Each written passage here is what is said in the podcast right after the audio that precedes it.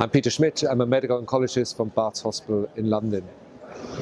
At ESMO 2019 in Barcelona, I had the pleasure to present the first result of the Keynote 522 trial.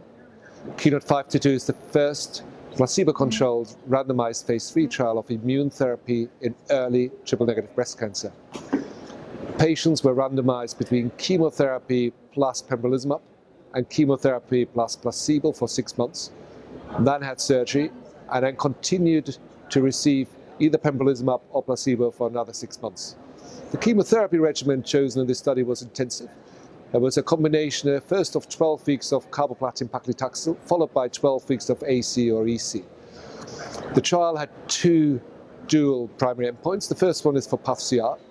PATH-CR has clearly been shown in many studies, including a large meta-analysis, to be linked with long-term outcome. So in other words, patients who have PATH-CR have normally a much better outcome. The association of PATH-CR with event-free survival is 0.24 and the meta-analysis with survival even stronger 0.16. So what we hope to see is an increase in the PATH-CR rates. And the benchmark was 40% with, with, with cycling taxane combinations, but by adding platinum to the most intensive control arm we could possibly use, we expect a control arm of around 50, 52%.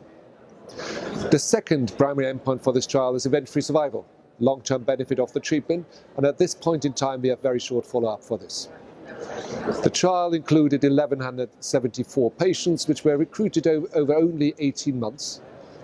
At ESMO 2019, we presented the final and definitive data for PATH-CR, showing a statistically significant and meaningful increase of 30.6% in the PATH-CR rates to a PATH-CR rate of 64.8% for patients who receive pembrolizumab and placebo. That's the highest PATH-CR rate we've seen in a phase 3 trial in triple-negative breast cancer, and it's clearly beyond what we would normally expect in this setting.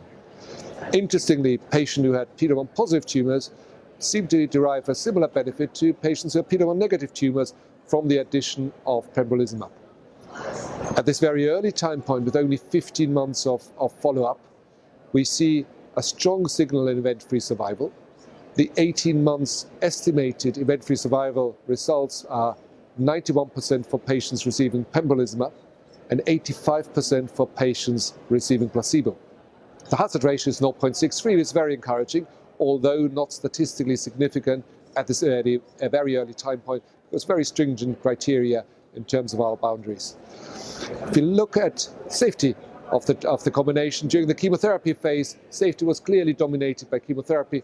What we saw was very much consistent with other combinations of, of, of chemotherapy and immune therapy, and immune therapy probably only marginally increased the, the, the, the uh, toxicity uh, associated with chemotherapy.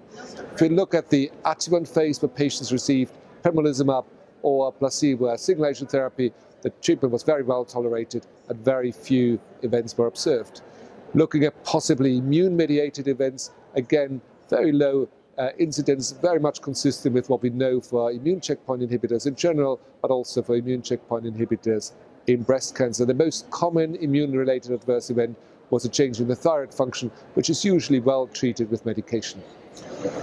So in summary, at this point in time, Keynote 522 shows a definitive benefit in PATH-CR rate, and this is not going to change as it is the final analysis, with 13.6 percent difference in PATH-CR rates with a PATH-CR rate of 64.8% in patients who receive pembrolizumab and chemotherapy. At this early time point, we see a very strong and encouraging EFS signal. We also see manageable safety profile.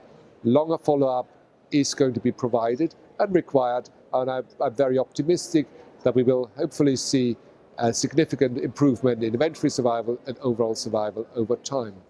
The trial has potential to be practice changing, but we will see what the results will show with longer follow-up.